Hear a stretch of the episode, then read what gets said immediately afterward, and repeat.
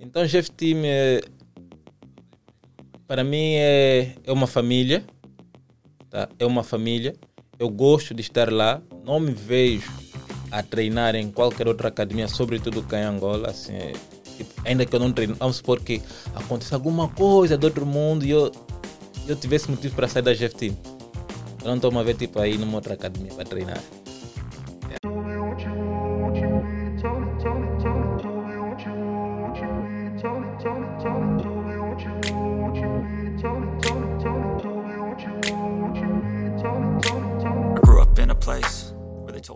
Yo, yo, vamos começar mais um episódio. Hoje eu tenho o prazer de falar com um mestre uh, da GF Team, que de certa forma eu tenho uma certa admiração. Hoje vocês vão aprender muito sobre Jiu-Jitsu. Não é que o mestre hoje vai passar mais ideias sobre aquilo que vê na modalidade. Se você gostar desse canal, deixe o seu like, subscreva o canal e siga-nos também nas plataformas de áudio para que aumente o nosso engajamento. Hoje eu tenho o prazer de conversar com o mestre Américo. Então, mestre, como é que estás? Estou bem, graças a Deus. Não sei você. Epá, eu estou bem, espero que o mestre não fique tímido hoje. Vamos ter aqui breve conversa sobre inúmeros aspectos e acredito que o mestre vai passar muitas informações boas para praticantes de jiu-jitsu, como também aquelas pessoas que querem praticar ou os amantes de jiu-jitsu simplesmente. Com certeza. Vamos aqui conversar. Uh, creio que há muita coisa que pode ser transmitido e que o pessoal lá em casa pode aproveitar de uma certa forma. Eh, uma das coisas boas que eu gosto, antes de começar com algumas questões sobre a arte, o que eu gosto sempre de saber é o historial da pessoa. Como é que o mestre começou a entrar para o jiu-jitsu e tudo mais? Como é que a família reagiu sobre isso? Bem, falando como eu comecei, é assim. Eu comecei, eu comecei em 2014. Uh, começou através de, de um convite, através de uma pessoa amiga, que eu não vou, não vou citar o nome aqui, por uma questão de privacidade mesmo. Então a pessoa fez-me fez um convite, eu aceitei. Não aceitei logo de imediato, disse: não, vou, achei interessante, vou começar a treinar também. Então isso foi em 2013, na verdade, lá acho que mês, lá, provavelmente setembro, outubro. E só fui começar a treinar em 2014. E sim, 2014 era faixa branca. Primeiro, primeiro campeonato foi, creio que em agosto ou setembro, um desses dois meses. E, e depois só foi treinando mesmo. De lá para cá, conquistei vários títulos. O meu primeiro título foi o Grande Slam de Abu Dhabi. Assim, título internacional de grande relevância foi o Grande Slam de Abu Dhabi. De, isso em 2017. Depois conquistei, ou seja, fui vice-campeão mundial em Abu Dhabi novamente na faixa marrom, isso em 2019, e recentemente, não, não muito. Recentemente fui campeão africano, isso foi ano passado, se não estou em erro, em janeiro, março do ano passado, campeão africano. Mas antes de, de nós chegarmos nos títulos, não é? Uma das coisas bem pertinentes é que o jiu-jitsu para muitos é considerado como uma arte, não é que muitos não consideram, né? Por, por exemplo, os nossos pais, uh, acham que praticando essa modalidade nós estaremos a agredir pessoas nas, nas ruas e tudo mais. O que que a família do mestre não é teve, não é como ideia dessa modalidade? É assim, quando eu comecei a treinar jiu-jitsu, praticamente já não via mais com, com os meus pais. Mas, de qualquer forma, eu procurei informar. Então, eles não disseram muita coisa. Só disse, vou começar a treinar jiu-jitsu. E a minha mãe só, tipo, olhou e não disse nada demais. Depois, é sempre, há sempre aquela coisa, sempre que os filhos começam a fazer uma coisa nova, os pais ficam sempre meio, meio relutantes, ficam assim hesitantes em, em querer entender por que, que a pessoa decidiu começar aquilo. Okay. Mas, no entanto, eu não tive tanta interferência dos meus pais. Tanto é que a minha mãe gosta, hoje em dia, de meu filho é campeão mundial. Ok. Todo mundo quer participar do, da felicidade. É isso aí. Mas no princípio do processo a gente não quer. Mas uh, quais são os objetivos do mestre com a modalidade? É assim, quando eu comecei a treinar, já existiam outros atletas cá em Angola, como é o caso, por exemplo, do Vitor Hugo, Vitor Hugo, Omar, que eram atletas ou que são atletas de, de grande relevância cá no nosso país. E quando eu comecei a treinar, querendo ou não, eu já comecei a acompanhar esses atletas, já, já ouvia falar deles. E eu também queria trilhar mais ou menos o caminho que eles estavam, que estavam a trilhar. Eles querem, para algumas pessoas, eles foram fonte de inspiração. E eu na academia também tinha muitos bons, bons atletas em quem olhei para eles e me espelhei neles também. Objetivos, objetivos. Todo mundo quer ser campeão mundial, quer ganhar títulos, títulos importantes e eu e comigo não podia ser diferente. Mas agora existe um processo para a escola de academia? Escolha. Não acho que existe um processo necessariamente, isso depende. Por exemplo, quando eu comecei a treinar, eh, eu comecei por influência de alguém. Então, essa pessoa faz a parte materna da academia e eu decidi treinar naquela academia até hoje estou lá. Então, eu comecei faixa branca numa academia e até hoje continuei numa academia. Algumas pessoas escolhem, tem vários critérios, uh, tal como se calhar entrar para uma universidade ou, ou trabalho até, uma empresa. Então, tem pessoas que escolhem. No meu caso, não tive própria. Até porque não conhecia muito bem a modalidade. Então, não tive essa coisa de dizer, ó, oh, quero ir para a academia X ou Y. Aquilo. Foi-me feito um convite e eu aceitei o convite. Ok, como é que foi? O mestre tem recordações da, das outras faixas, não é? Como faixa branca, faixa azul, a roxa, a marrom. Olha, é assim, meu primeiro treino de jiu-jitsu, quando eu cheguei na academia, o primeiro kimono que eu usei foi um kimono da Grace Barra. Uh, era kimono do mestre Paquis, um kimono preto. Então, esse foi o primeiro kimono que eu usei. Quando eu cheguei no primeiro treino, eram por volta das 18 horas, 17 e tal. O treino começava, acho que 20 horas, se não estou em erro, não sei, agora não lembro. Eu olhei assim, vi as coisas rolarem e disse: Meu Deus, que arte é essa? Que as pessoas ficam assim todas agarradas, sempre aquele preconceito inicial que a pessoa tem. Disse, que é essa? Que as pessoas ficam muito, tempo assim agarradas umas a outras, então tem aquele preconceito. Então comigo não, não, não foi diferente. E, mas quando você entra dentro, aí você vê que a coisa é totalmente diferente daquilo que a pessoa estava a pensar, o que estava a pensar. Levei uns amassos, fui para casa, uh, lembro ter ficado, acho que doente, fiquei com uma sensação como se eu tivesse paludismo, disse, meu Deus, será que é isso que eu quero fazer mesmo? Dia seguinte, fiquei assim um tempo doente, doente incomodado. Quando recuperei, fui novamente treinar. Isso na faixa branca treinava bastante, tinha muitas pessoas na academia que davam sempre uma ajuda, os mais graduados, como é o caso do Diba, mestre Diba, que hoje em dia não faz parte da nossa academia. Também tinha, tem o mestre Adílio, que até hoje faz parte da nossa academia também, tanto que ele chamava lá meu faixa branca, meu faixa. Então, bebi muito desses, desses atletas, o Edivan, o Daniel, que hoje, está, hoje não reside mais cá em Angola. Uh, o Rafa Carneiro, que é o irmão do Daniel. Então, bebi muitos bebi muito desses, desses atletas. Como é eh, a relação, não é, do, do, do mestre, não é, em relação aos mestres atuais? Porque ontem faixa branca, hoje faixa preta. Será que o respeito diminuiu, aumentou? Porque alguns dizem que quanto mais tu aumentas de nível, maior é o ego. É assim, eu acho que isso depende muito de, de cada pessoa, da educação da, da pessoa se, se você foi um faixa branca humilde, então creio que vais continuar a ser quando chegar à faixa preta. Ou seja, a humildade aumenta mais, do meu ponto de vista. Então está muito relacionado com a educação da pessoa. Algumas pessoas entram para a academia com certas atitudes negativas. Ao decorrer desse processo de formação do atleta, do ser humano, eles acabam por mudar de postura, então tornam-se pessoas melhores. Outras pessoas não. Isso é como em qualquer área da vida. Tem pessoas que são entram de uma forma, depois acabam da outra, seja pelo lado bom, seja de forma positiva ou negativa.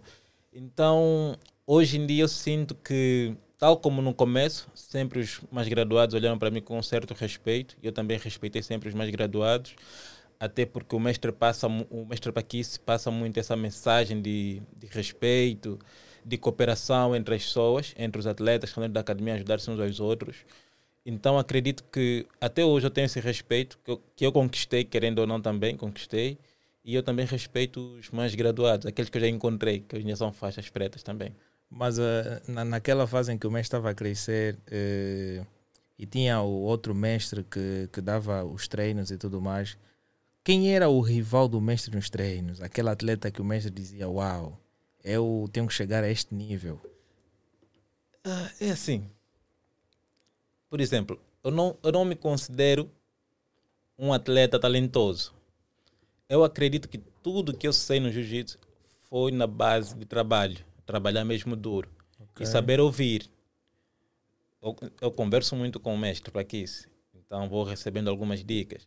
Mais do que conversar com o mestre Paquis, também pesquiso bastante, procuro saber o que está a passar dentro da modalidade, o que está a acontecer, as, as inovações. O mestre vai dando dicas. Então, querendo ou não, acabei sempre por ter bons mentores. O principal é o mestre Paquis. Então, nós conversamos muito sobre, sobre jiu-jitsu e eu vou aprendendo.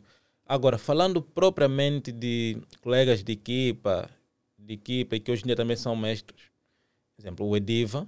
O Ediva, um, hoje em dia, por mais que ele não treine com muita regularidade, mas ele, mas ele é, um, é um atleta, é uma pessoa super, super, super talentosa, com um jiu-jitsu muito bonito.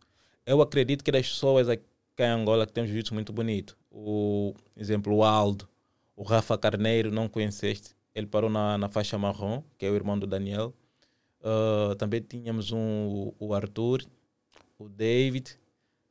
David, acho que é isso aí. São atletas extremamente talentosos. Quando você, quando você rola, quando você rolava com aqueles indivíduos, você sabe que o rola não vai acabar bem. Sabe que pelo menos vão te pegar uma vez ou duas vezes no rola, no treino. Então, eu sempre olhei para essas pessoas como referência dentro da academia. Então, procurei sempre aprender com eles, procurei sempre entender como eles se comportavam dentro do jogo. E fora que eu tenho, não sei se isso é uma qualidade ou não, eu observo bastante. E com essas observações eu acabo sempre por aprender. É por isso que eu sou chato com com, com, com os nossos colegas de treino, quando estão no treino, eles estão distraídos, ó, oh, por favor, preste atenção no, no rola, porque muitas vezes acabamos por, por aprender bastante só observando o que os outros estão a fazer dentro do tatame. Mas agora, uh, em termos de preparação, como é que o mestre tem feito as suas preparações para determinadas competições?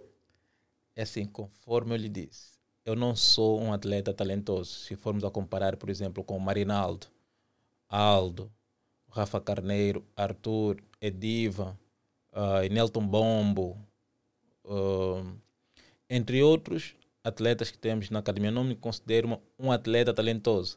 Então sempre eu acreditei no trabalho. Tá? Okay. Eu acreditei que quanto mais duro eu trabalhar, eu vou me tornar um atleta melhor. Uh, sem esquecer que, conforme eu disse há pouco tempo, o mestre Paquice, olha, tem, só para teres noção, quando eu comecei, a primeira vez, antes até de eu começar a treinar jiu-jitsu, o mestre vez chamou, olha, no princípio era o bundão, até o termo nós usamos no jiu-jitsu, aquela pessoa que não gosta de treinar o bundão. Eu chegava da universidade, abria a porta do meu quarto, eu entrava e se escondia, não treinava. Até o mestre descobrir isso. Então um dia ele chegou, América, eu sei que estás aí, por favor, vem treinar. Então, no princípio, eu não gostava de treinar. Então, quanto à questão da preparação, sempre foi em função daquilo que o mestre orientava. Sempre foi em função disso, que era, olha precisamos, vamos competir no campeonato X, então olha, a competição vai ser assim, assim, assim, assim. Ah, o treino, o treino vai ser assim, assim, assim, assim. Então, eu simplesmente só seguia, só sigo, vou seguir. Mas sendo que o, o, mestre falou de alguns atletas promissores dentro da academia, não os atletas promissores ainda, citou alguns atletas que têm um jiu-jitsu bonito. Como é que o mestre caracteriza aqueles que praticam este jiu-jitsu que o mestre considera? Como é que eu caracterizo esses atletas? Sabe quando você sabe que nós temos tempo na academia que mesmo, hoje em dia, por mais que a gente não fale muito disso, o treino. Nós temos um treino muito forte na academia. Então você sabe quando você chega às 12 horas, mesmo hoje em dia, quando chega na academia às 12 horas, você vê, oh, o Nelton está aí, já sabes que o treino vai ser duro. Oh, o Chicão está aí, já sabes que o treino vai ser duro. Está uh, aí o Aldo, está aí o Marinaldo, sabes? Ainda só se for Inelton, Marinaldo, Chicão, esses, com esses três, a pessoa tem um bom treino. Treino de nível mundial mesmo, de alta competição, porque treinar com esses não é fácil. Então, quando essas pessoas estão no treino, sabe, pá, hoje, em dia, hoje não vai ser fácil, vai ser, vai ser aquele dia que eu vou ter que fazer força e, e não, não posso piscar. Então, são atletas que, no meu ponto de vista, você pode esperar tudo deles. Eles conseguem estar em posições que um atleta normal, quem não tem talento ou quem não se dedica tanto quanto eles dedicam-se no treino, não é capaz de fazer. Então precisa estar sempre atento. Mas qual é a faixa em que o mestre considera que eh, dá mais trabalho em relação à faixa preta? Porque alguns dizem que quando se chega na faixa preta tu tens mais relaxe. Outros dizem que quando tu chegas na faixa preta tu não podes dar bola para muitos outros que estão na faixa anterior porque eh, dificilmente os mestres aceitam ser raspados ou derrubados. Tem que mostrar sempre a faixa, né? o equivalente daquilo. De modo que o, o, o, estudante também ou o atleta não fica aí a falar bastante. É assim, lá, eu acho que das faixas da branca até, até preta, eu posso dizer que a faixa mais difícil é em termos de treinamento, para continuar ou para se manter dentro do jiu-jitsu até chegar à faixa preta. No meu ponto de vista, faixa, as faixas mais difíceis são a faixa branca e a faixa azul. Porque na branca você só apanha. Claro. Você só apanha mesmo. Joelho na, você bate com o joelho na barriga. Eu já bati com o joelho na barriga do. Até nem citei aqui, o Leandro. Então, nessa, na faixa branca você apanha. Depois vem a faixa azul, em que você acha, não, agora sou brabo. Mas só quando você chega na faixa azul, tem uma faixa roxa que vai estar tá a te dar porrada sempre, todo dia na academia. Vais conseguir bater de frente com algum. Quer dizer, faixa azul, bate as faixas brancas. Depois o faixa azul, começa a apanhar do faixa roxa, faixa, faixa marrom. roxa, faixa marrom, faixa preta. E quando chegas à faixa azul, os faixas pretas já olham para ti de uma forma diferente. Já sabe, ah, nessa aqui já pode finalizar o faixa preta, já pode finalizar o faixa marrom, então já começas a levar uma boa porrada também, que a tua vida também é mais facilitada. Mas creio que a faixa branca e, e a faixa azul são as faixas mais difíceis. Normalmente muita gente desiste na faixa branca, algumas vezes por pressão da, da família, porque não tem, não tem apoio, e algumas vezes, algumas vezes porque a pessoa não consegue acompanhar o ritmo de treino, a não ser que você tenha muita vontade de aprender mesmo e de fazer aquilo que estás a fazer, que é o jiu-jitsu. O que é que o mestre vê que quais são as principais dificuldades de um atleta dentro da academia? Olha, antes de eu falar da, das dificuldades de um atleta, deixa só me dizer que é algo que eu esqueci de responder na pergunta anterior uh, a essa. É assim, acho que disseste que normalmente alguns mais graduados não querem não querem não querem dar bola não. no, no, nos faixas azuis ou querem mesmo, sempre passar o pau. pau. É assim isso é verdade mas também existe uma certa verdade nisso. Por quê? O faixa azul quando ele começa começa a rolar com os mais graduados, muitas vezes ele não entende que o mais graduado está a pegar leve com ele. Está a perceber? Então ele consegue raspar, até consegue finalizar. O mais graduado, então, depois chega, tem aquele faixa azul sempre, olha, chega aos cantos, oh, finalizei o mestre X, o mestre fulano. Olha, hoje finalizei o fulano. Sempre alguém gradu mais graduado que ele. Então, por conta dessas, dessas bocas que os, que os menos graduados vão mandando às vezes, então tem aquele faixa preta, ó, chega, tem onde chega no treino, só tira o dia mesmo para aquele faixa azul que fica aí a, a mandar aquelas bocas e acaba por levar. Mas isso não acontece com, uma, com, muita, com muita regularidade, acho. Não acontece com muita regularidade. Então acho que é mais ou menos isso, porque os faixas azuis acham, ah, não, acham que estão também no nível de faixa preta sem saber que o faixa preta algumas vezes deixa com que, o, com que ele faça aquilo por uma questão para ganhar mais confiança nas posições. Porque eu não preciso okay. estar aí a, sempre a bater num faixa azul, não. Eu não preciso fazer isso. Mas algumas vezes é necessário que um faixa azul leve um certo corretivo. Faz parte do processo, tal como levamos em casa. Né? é sério. É que a gente apanha demais que nem só um exemplo nos deixam fazer uma finalização, uma determinada transição. Não, quem rola comigo eu deixo fazer. Não, o mestre deixa, Eu o mestre, o mestre Chicão também deixa, o mestre Yeah. Adílio deixa, o mestre Newton também deixa. Epá, nunca treinei com outros mestres, né? Mas os outros mesmo passam o pau, eles não. eh, Tens que atingir aquele nível. Sabe? Eu sou. ah, eu antes não entendia por que, que certos. Eu acho que não é só uma coisa que acontece na academia, acontece em todas as academias. Eu não entendia por que, que certos faixas pretas tinham esse tipo de comportamento. Mas algumas vezes, algumas vezes, para o bem do próprio atleta que é menos graduado, é necessário levar aquele, aquele pau. Porque as artes marciais têm esse, esse lado de educar o indivíduo. Quando você finaliza um faixa preta e fica aos cantos a dizer, a falar coisas por trás, e existe uma coisa, é, nós olhamos na, na desportiva dentro da tela, oh, pessoal, não, peguei, estamos aí a brincar todos. Mas quando você tira isso, leva para fora, a estranhar, a querer entender outras coisas, então você faz com que o faixa preta não facilite a tua vida no, no treino. Eu entendo, é normal, acontece. Mas o mestre chegou de, de falar sobre algumas dificuldades que os atletas começam logo no princípio, que começam a enfrentar. Quais acham que são essas dificuldades que podem fazer com que um atleta desista dos treinos? Eu acho que a principal dificuldade é o apoio familiar. É o apoio da família. Quando você começa a treinar e não tem apoio da família, a coisa fica muito complicada. Vamos supor que um rapaz de 16 anos, ele não trabalha, se calhar só estuda, e quer começar a treinar jiu-jitsu ou começa a treinar jiu-jitsu. Se os pais não darem o devido apoio, essa pessoa acaba por desistir. Então eu creio que está tá muito mais relacionado com, com o apoio familiar mesmo. Mas em termos de favoritismo, tendo em conta que o mestre tem algumas técnicas favoritas que gosta de aplicar aos adversários e tudo mais, quais são as técnicas que o mestre considera que não, estas são as técnicas que eu mais gosto de aplicar?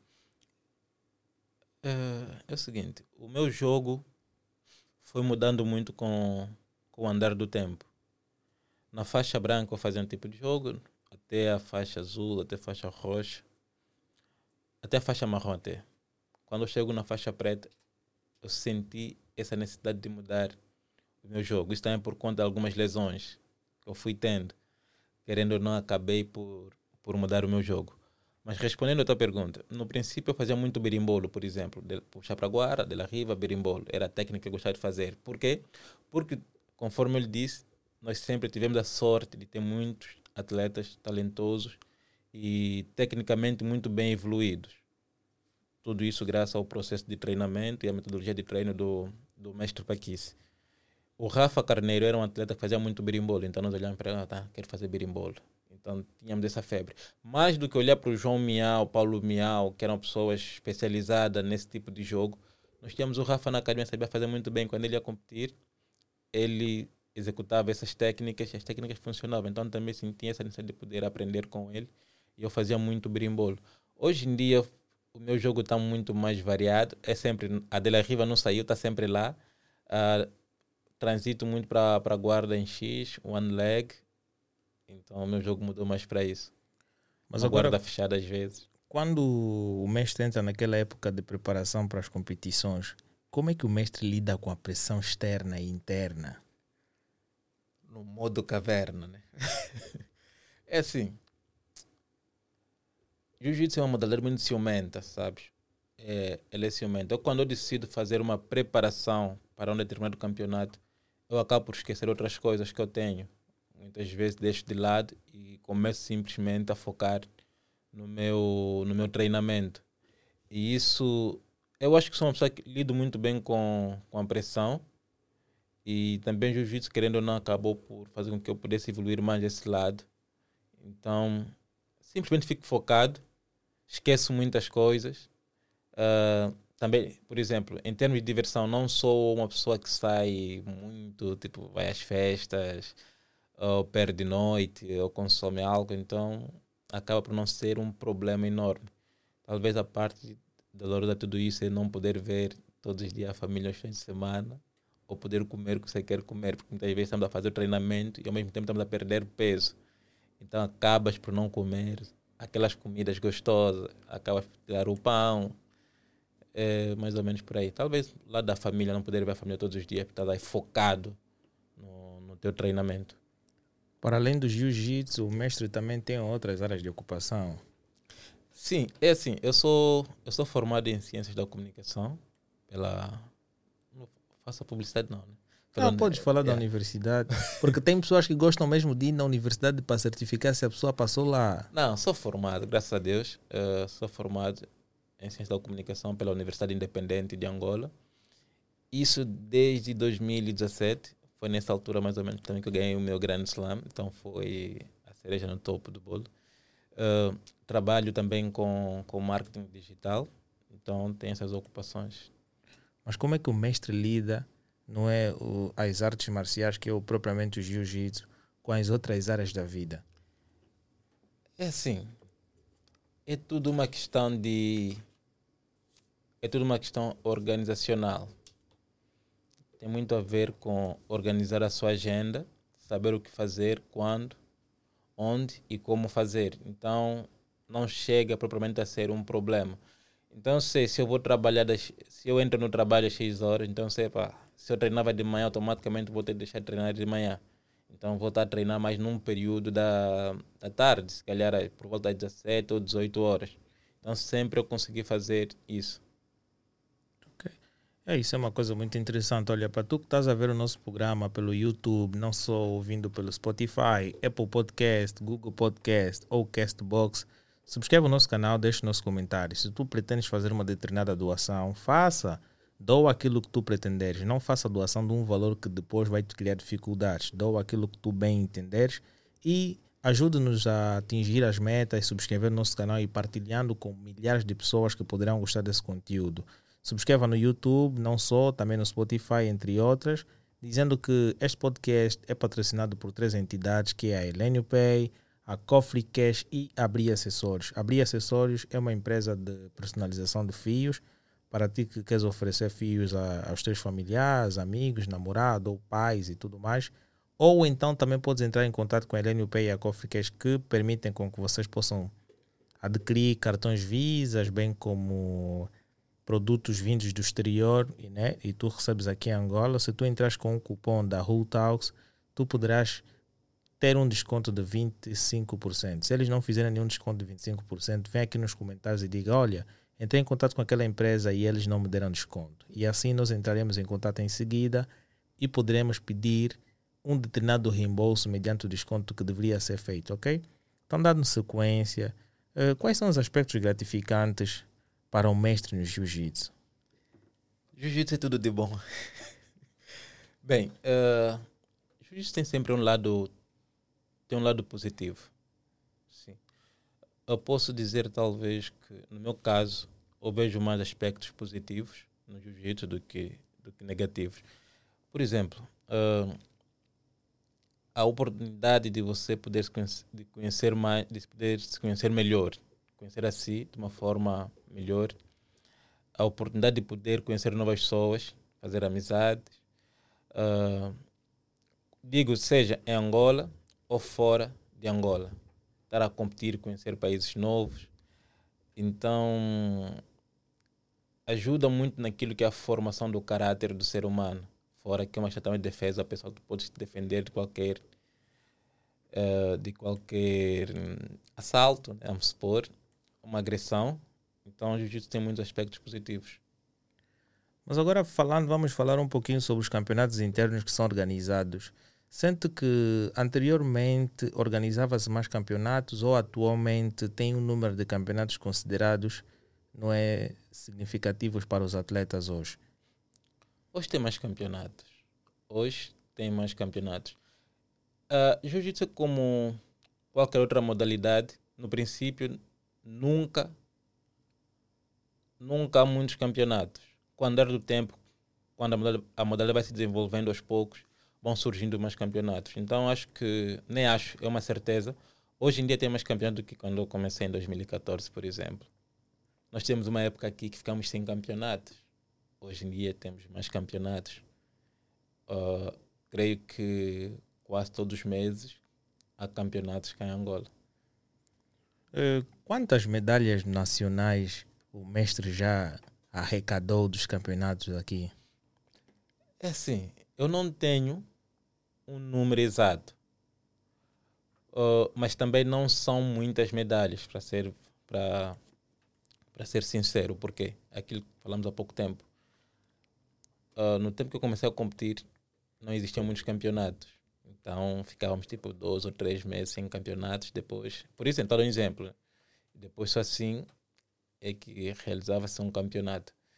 Uh, hoje em dia há mais campeonatos e nos últimos tempos eu não tenho competido também por porque há poucas pessoas na minha categoria, então não há necessidade de. Ou seja, nem poucas, não há ninguém na minha categoria. Quando chega a faixa preta, nós temos a dificuldade que é em Angola. Quando a pessoa chega a faixa preta, praticamente nenhum faixa preta entra para os campeonatos, porque não sei. Porque algumas pessoas também começam a fazer outras coisas.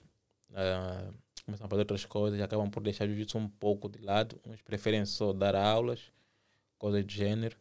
E por aí. Então não creio, eu não tenho muitos campeões, não tenho muitas medalhas, mas não vou, não consigo dizer um número exato assim, porque eu nem já nem conto mais.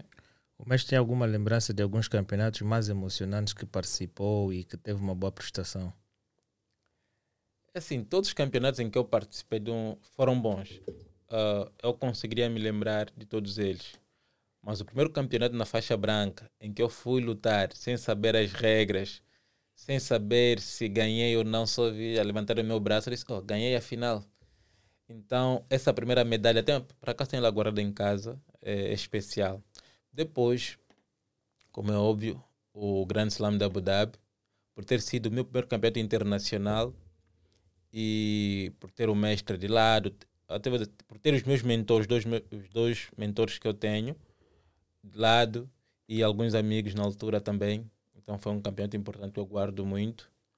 Uh, e também o segundo lugar do Mundial. Também. Esses são campeonatos que eu guardo assim muito bem, são boas lembranças.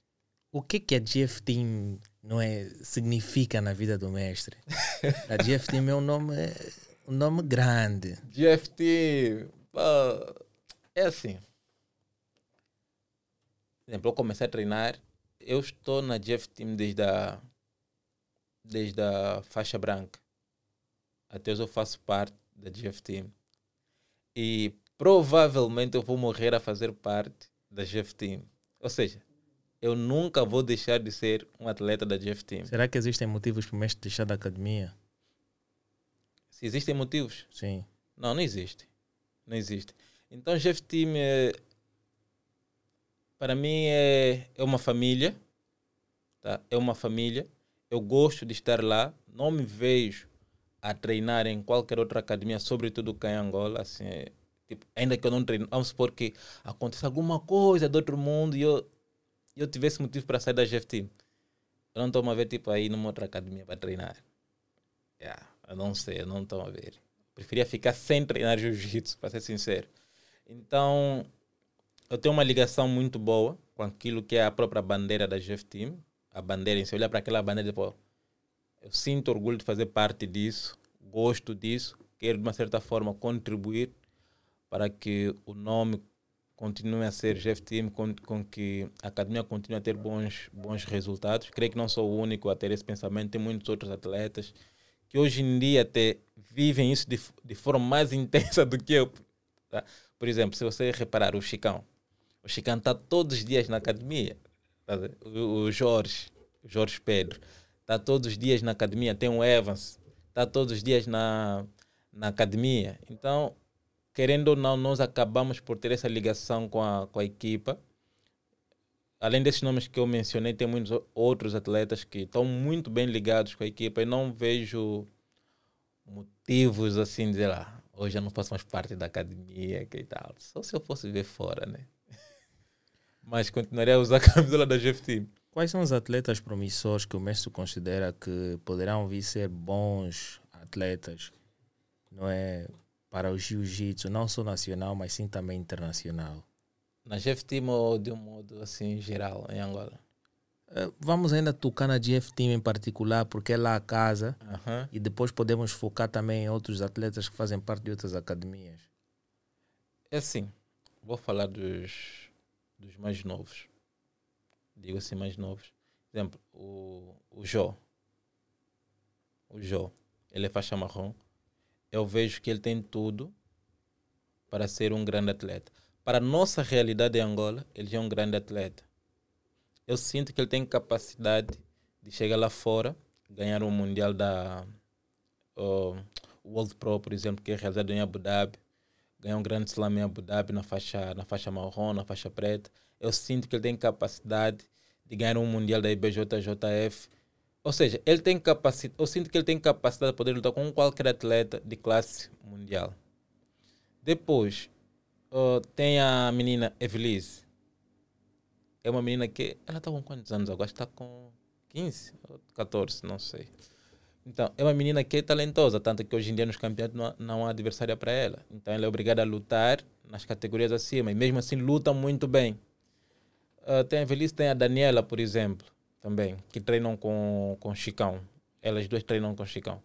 Então, essas, essas duas meninas, o Jó, o William, Bombo, uh, tem o Inelton, o Marinaldo, o Aldo, se o Aldo quiser também, ele também é, é muito bom atleta, é talentoso. Eu estou a citar pessoas que são talentosas, mas também trabalham bastante. Quando elas decidem trabalhar, trabalham mesmo bastante. E quando chegam nos campeonatos, eles dão um show de jiu-jitsu. São pessoas que têm jiu-jitsu bonito. Então sinto que esses atletas têm tudo para serem campeões mundiais. Mas o que é que falta? O que falta Sendo que o mestre, de certa forma, já teve títulos internacionais, será que o mestre não está a passar a base aos novos atletas que também têm este mesmo sonho? É assim, não que eu não esteja a passar a base, porque até nós, nós começamos. É assim, o, o Aldo, o Marinaldo são meus contemporâneos. Nós começamos todos juntos, praticamente. Talvez o Aldo começou um ano depois, o Marinaldo talvez também. Mas eu peguei faixa preta em 2019, se calhar o Aldo pegou em 2020, se eu não me lembro, ou 2021, não sei. Então, se somos todos da mesma época. Agora, o mestre aqui, ele passa o mesmo trabalho, passa o trabalho, nós, quem passa os treinos é o mestre Paquice. E isso até não é uma questão se calhar se eles estão a fazer mais ou estão a fazer menos. Está muito, tá muito relacionado se calhar com, com as oportunidades cada um de nós tem e, e com a forma que cada um de nós encara, se calhar, os campeonatos ou como lida com esse tipo de, de situações. Então, eu creio que eles têm potencial, não é falta de treino. Uh, eu acho que o momento deles vai chegar e quando chegar. É aquilo que eu digo assim, por exemplo, tem uma coisa que eu digo sempre: cada pessoa tem seu fuso horário. Tá? Cada pessoa tem seu fuso horário. Tem uns que conseguem mais cedo, tem uns que conseguem supostamente mais tarde, mas aquele tarde em que você conseguir fazer aquilo, que supostamente é tarde, é o momento certo de você conseguir aquilo. Eu consegui em 2017 ganhar o Grande Slam no meu primeiro campeonato. Epa, era o meu momento de conseguir aquilo. Se calhar, para essas pessoas ou outros atletas, outros atletas até que não sejam da Jeff Team podem conseguir próximo ano, este ano, se calhar em novembro tem campeonato do mundo quem for competir, se calhar pode conseguir isso. Então, quando essa pessoa conseguir, porque é o momento certo de conseguir. Então, todos não. Nem, ninguém é, é quase difícil dizer, ó, o Américo conseguiu ser campeão mundial hoje. Américo, por exemplo, Américo e Nelton, Marinaldo, Aldo conseguiram ser campeões mundiais hoje. E, tipo, amanhã o Flamengo vai conseguir ser também. A mais, se calhar, se calhar o, o Flamengo não consegue, mas nós conseguimos. Se calhar no próximo ano nós vamos conseguir, mas essa pessoa vai conseguir. Então eu acredito muito mais na, na questão do tempo certo. Tá? Não propriamente está ah, a faltar de treino, está a faltar X ou Y. Não. É fazer o trabalho, esperar que a coisa aconteça. Já, já houve, não é, algum atleta dentro da academia que veio ter com o mestre para perguntar assim como é que funciona lá fora, como é que se ganha os campeonatos, qual preparação devo ter, dieta, como devo perder peso. Alguma vez o mestre já passou o testemunho para alguém? É assim, mais do que eu passar, nós temos um mestre, graças a Deus, com muita sabedoria, que já competiu também internacionalmente, uh, já fez, já competiu, já ganhou. Uh, Então, querendo ou não, nós acabamos sempre por beber dele.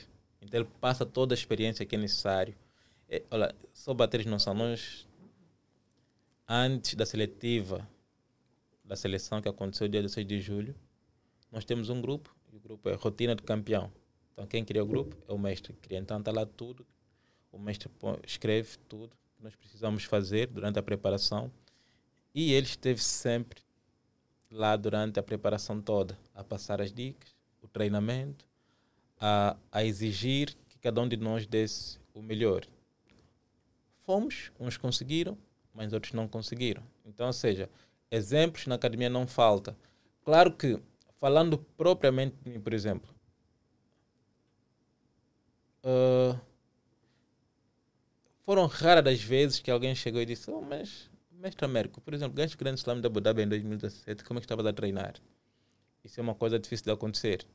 Mas também é uma coisa que o mestre fez questão de mencionar. Diz, olha, no tempo que nós com o América ganhou o Grande Slam da Abu Dhabi, nós estamos a treinar X, assim, assim, assim, assim. Então, com esse treinamento, nós conseguimos chegar lá e ele conquistou esse campeonato. Na altura estava o. Era eu, era o Edward Pires, acho que não chegaste a conhecer, e o Paulo Alves. Então chegamos nesse campeonato, conseguimos subir no pódio, medalhamos os três, medalhamos. Então o mestre faz sempre questão de mencionar isso nos treinos. Claro que tem um outro atleta, já vejo, sobretudo esses, os mais novos também, alguns atletas que chegam e dizem, olha, perguntam sobre a questão de perder peso, como é que eles vão, como é que, como é que eles fazem para perder peso, um ou outro, mas não é uma coisa que acontece com, com tanta frequência mas sabe lá dos porquê. O mestre, existe alguma rivalidade entre os faixas pretas dentro da academia? rivalidade, que eu saiba não. Que eu saiba não. Que eu saiba não, sinceramente. Estou a ser sincero, que eu saiba não. Como é que funcionam os programas de treino? Porque pelas investigações que eu fiz, anteriormente o mestre tinha a turma das 17 ah, ok. Eu tinha a turma de 17, eu estava lá 17 ano, até o ano passado, não é? Por que que hoje em dia já não se vê o mestre a puxar o treino das 17? É assim, por exemplo, antes da, da pandemia, eu dava o treino das 10 horas. Então, muita gente que você vê hoje na academia, elas começaram a treinar no horário em que eu dava aulas, desde tipo, o caso da, da Ripinha, por exemplo, a Irene, a Laura, a Mila, o Kennedy, uh, Kennedy? Não sei se o Kennedy, o, o Copé, por exemplo, o Evandro, uh, muito desses meninos, o Mauro Chantre, muitos desses meninos que hoje em dia estão aí, eles começaram a treinar comigo às 10 horas. Entre outros que eu não que acabei por não citar o, o nome aqui. Uns até nem, nem estão mais cá em Angola, estão, estão fora a estudar. Então comecei a dar aula às 10 horas da manhã. Depois veio a pandemia. Ficamos aquele período todo parado sem, sem aulas. E quando recomeçamos, nessa altura eu estava a trabalhar. Durante a pandemia eu estava a trabalhar. E quando nós recomeçamos em 2000, 2021, acho que foi mais ou menos isso lá. Acho que recomeçamos em 2021, só não lembro o mês, mas foi lá. Se calhar julho, junho, não sei automaticamente eu não tinha mais tempo para poder dar aulas 10. Então o Chicão passou no horário das, das 10. Uh, e como eu não tinha tempo para treinar, para dar aulas às 12, auxiliar na aula das 12, no caso, né? porque sempre o mestre que puxou o treino das, das 12 de competição, mas sempre que puxa o treino. Uh, quem dava aula antes, antes da pandemia, 17, era o Aldo. Só que o Aldo ainda estava a estudar quando, quando a pandemia passou tudo voltou ao normal, o estava a estudar no período da noite. Então, automaticamente, eu passei a dar aula às 17 horas. Então, esse período de, de aula às 17. Só que eu deixei de dar aulas no ano passado, propriamente, em novembro, depois do campeonato do, do mundo, uh, depois do World Pro, mas por conta, porque eu sabia que esse ano não estaria, não estaria, não estaria livre para poder dar as aulas das 17. Então foi mais ou menos nessa altura que foi, foi esse o motivo. Não? Falta de, de, disponibilidade da minha parte nesse período às 17 horas.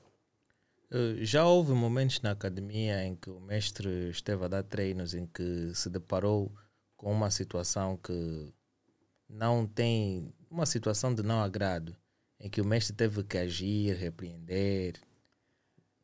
Uh, é assim. Academia, eu sempre que eu falo com, com os meus colegas de treino, uh, os nossos alunos lá na academia, até quando falo com faixas, quando digo colegas, faixas pretas, alunos, também são meus colegas, eu sempre digo assim, a academia para mim é como a minha segunda, não é como, é a minha segunda licenciatura. Tá? Ou seja, eu demorei cinco anos, cinco, se não estou em erro, ah, foram quatro anos, na universidade para poder me formar em ciência da comunicação.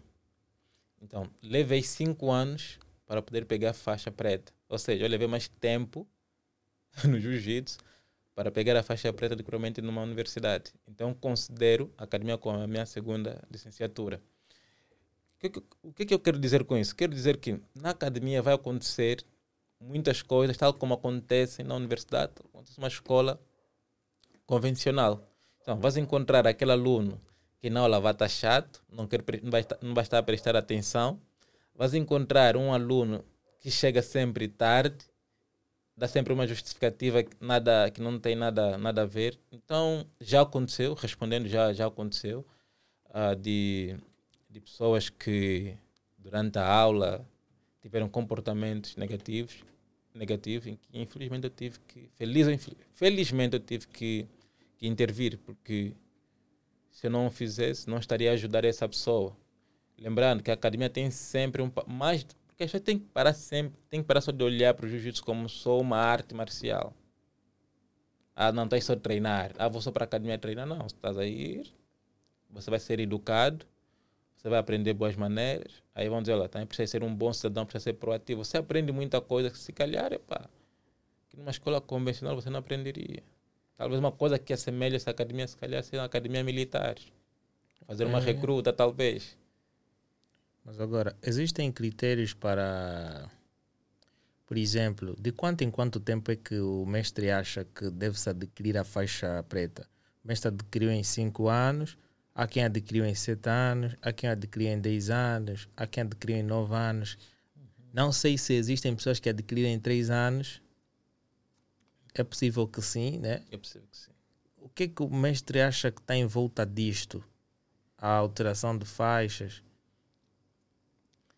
Uh, é assim, isso é, é um tema bicudo. Uh, exemplo, eu peguei a faixa preta em 5 anos, mas se calhar as pessoas pegaram em 6, 7 anos, conforme acabaste de, de mencionar. Isto está. Só, assim, no jiu-jitsu as pessoas não avaliam só a questão técnica do atleta. Há muitas questões que algum, isso depende do critério de cada mestre. Então, há muitas questões que são avaliadas que fazem que o aluno seja, seja, seja graduado ou não. Claro que se eu fi, entro para a academia de jiu-jitsu, depois, ah, não vou ficar cinco anos parado em casa, sem treinar, sem fazer absolutamente, vou chegar na academia, vou ser graduado. Não, não vou. Não serás graduado. Tá? Então, precisa, de uma certa forma, a pessoa ou o aluno precisa mostrar trabalho, precisa mostrar que está a aprender. Fora outras questões que vão acabar sempre por contar, tal, tal como acontece na turma da aula. Né? o aluno, o professor avalia o aluno em função de são vários critérios que o, que o professor utiliza para poder avaliar, avaliar um aluno. Então não é só propriamente a precisa ter, precisa ter 19 valores. Não, é necessariamente isso. Existem outros critérios que, que servem de avaliação. Então é uma coisa que acontece no jiu-jitsu.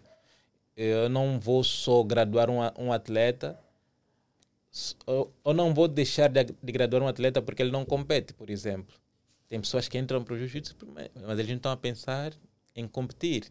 Eles só querem aquilo como um lifestyle. Então, um critério da avaliação para esse tipo de pessoa também é diferente em relação àquela pessoa que entra para o jiu-jitsu como atleta, quer ser atleta, que compete todos os finais de semana, que luta e ganha.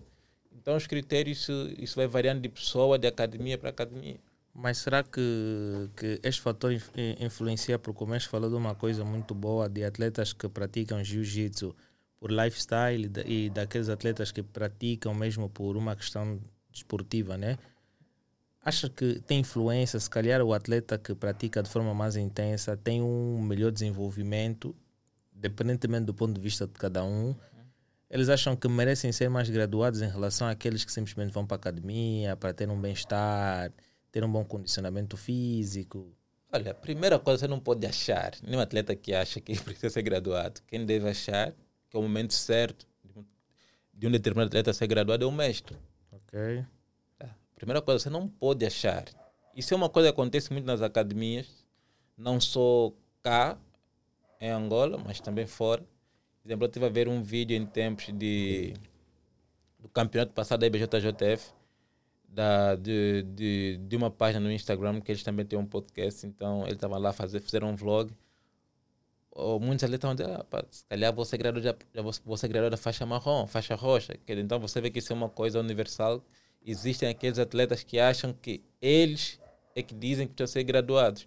Então o atleta não, vai, não precisa, o atleta não tem que achar nada. Quem acha é o mestre. O mestre olha para o atleta e diz: oh, não, esse atleta está em condições de poder ser graduado. Esse atleta não está em condições, falta isso. Olha, tecnicamente já está bem, está a ganhar, mas como indivíduo ele está a falhar num ponto.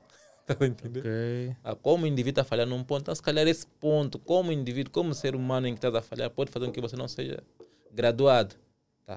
Volto, volto a repetir, isso depende muito do critério de cada mestre, de cada escola. Mas agora, falando um pouquinho da seletiva que o mestre tocou, eh, muita gente se surpreendeu com os resultados da, da seletiva. Como é que foi a preparação do mestre? Como é que o mestre viu a organização da federação, não é? Eh, daquele campeonato da seletiva. Como é que o mestre viu, tendo em conta que teve uma pequena derrota com um jovem que é de uma faixa abaixo? Como é que o mestre encara essa situação? Ah, é assim.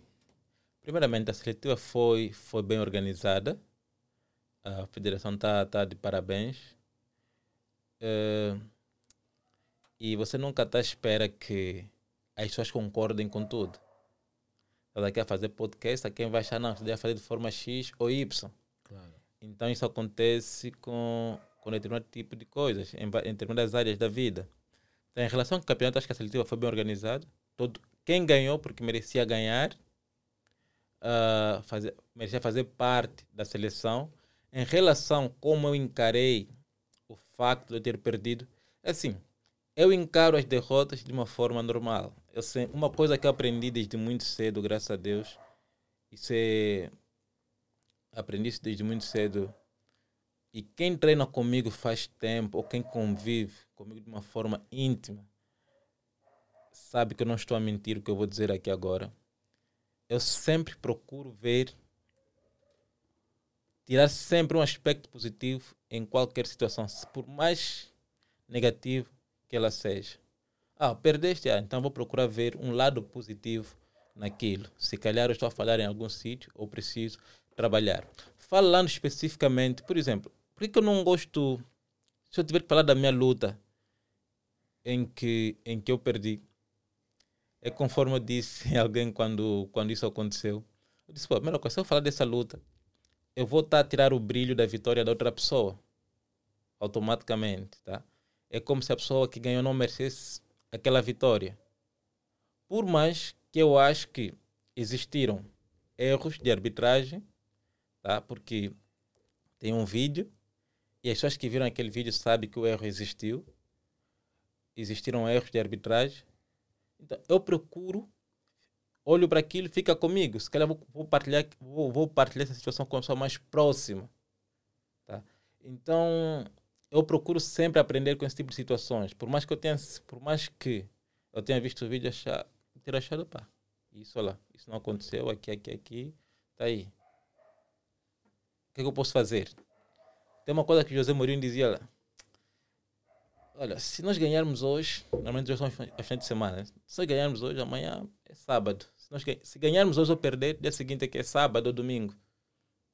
Já passou. Então eu encaro esse tipo de, de situação da mesma forma. Perdi, ok. Então vou procurar aprender onde é que eu errei. Errei aqui, ah, ok. Então não posso deixar na mão do árbitro. Não posso confiar no árbitro, está a perceber?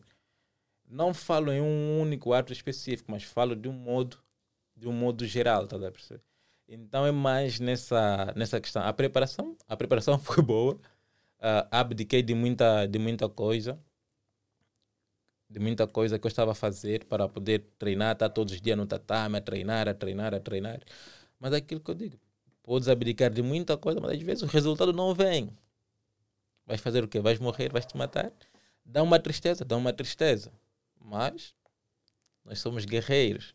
E eu costumo dizer, é impossível, no meu caso, é, é impossível você derrotar um indivíduo que, que conheceu a primeira derrota quando ele tinha oito anos então, se eu conheci a minha primeira grande derrota quando eu tinha 8 anos de idade.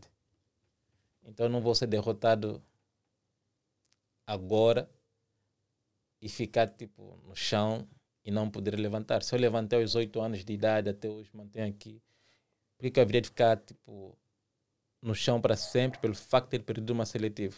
Não tem como. Eu conheci, eu conheci a maior derrota da minha vida quando eu tinha 8 anos de idade. Mas agora, uh, o mestre disse que houve alguns erros de arbitragem. E pelo que eu vi no campeonato, eles estavam a fazer como uma espécie de vídeo árbitro. Haviam pessoas que estavam a fazer filmagens e tudo mais. E também houve situações de alguns outros atletas que estavam a, a fazer as suas lutas em que os corners recorreram a, a, ao vídeo, né? Para que pudessem ver se aquela posição houve uma vantagem, houve pontos. Por que, que no, no, no, caso do mestre não houve essa necessidade de, de, se ir à busca dos vídeos para poder constatar os factos?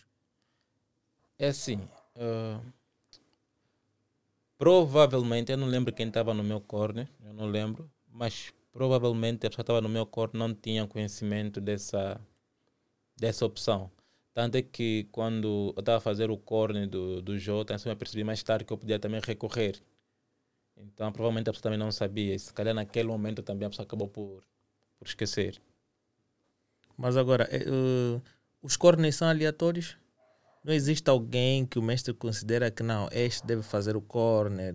Porque não, o que eu vejo é que muitos atletas vão competir, mas não tem um corner específico. Os corners são aleatórios. Normalmente quem faz o corner, é assim, primeiro, precisa ser um faixa preta, que conhece o atleta, que treina com o atleta. Vamos por exemplo, o Chicão dá aulas às 10 horas. Então ele tem um grupo de alunos que treinam com ele. Quando os alunos estão a lutar, automaticamente quem deve fazer o corno desse atleta é o Chicão, porque o Chicão conhece as características do jogo de cada aluno. Então a mesma coisa acontece se um aluno ou alguém que treina comigo estiver a lutar. Então quem vai poder fazer o corno é o Américo, porque o Américo conhece o jogo do aluno, a forma como ele se comporta dentro do tatame quando ele está a lutar então ele já entende a voz do, de comando do Américo. Então não, os coros não são feitos de forma aleatória. O que acontece muitas vezes é isso acontece em toda parte do mundo. É quando o atleta lutar tem sempre uma, tem um monte de pessoas lá fora. Todos eu também às vezes fico, ficamos assim, do, do, lado de fora a gritar todos nós juntos. E muitas vezes tem alguém lá fazer o corno, a fazer o corno do atleta. Então não acho que seja de uma forma aleatória, mas por aí. E do que, que o mestre mais reclama da derrota uh, da arbitragem? Uh, do que que mais reclama? Tendo em conta que quem, quem foi o árbitro foi o mestre Chicão. do que que... E o mestre Chicão é o mestre da GF Team também. Uh, será que o mestre ficou triste? Achou que foi por culpa do mestre que não deu aquela determinada vantagem?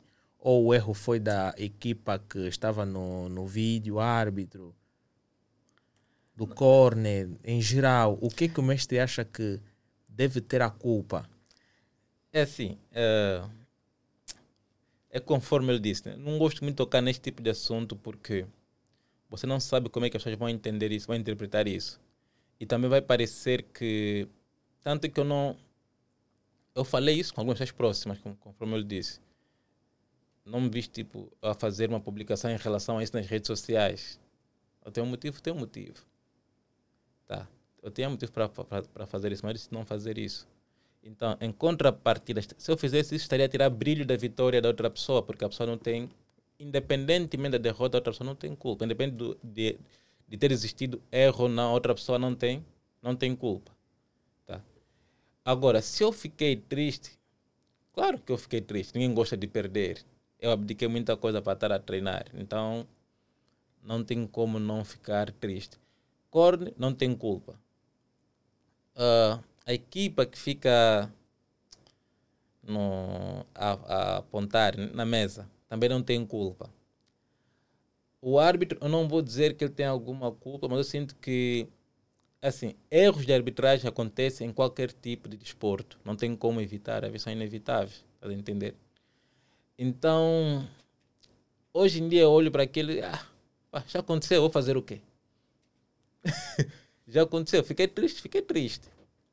Aprendi alguma coisa com aquilo, aprendi algo que eu vou levar comigo para a minha vida. Aprendi, vou levar, a, vou levar algo para a minha vida. Então, fazer o quê? Já aconteceu mesmo. É conforme ele disse. Você não pode derrotar uma pessoa que conheceu a derrota quando tinha 8 anos de idade. A maior derrota da minha vida aconteceu quando eu tinha 8, 8 anos de idade. Eu consegui ficar em pé até hoje. Estou a correr, a correr, a correr para conquistar minhas coisinhas, minhas, minhas coisas. Então não acho que essa, essa, essa derrota tire brilho da pessoa que eu sou, tá?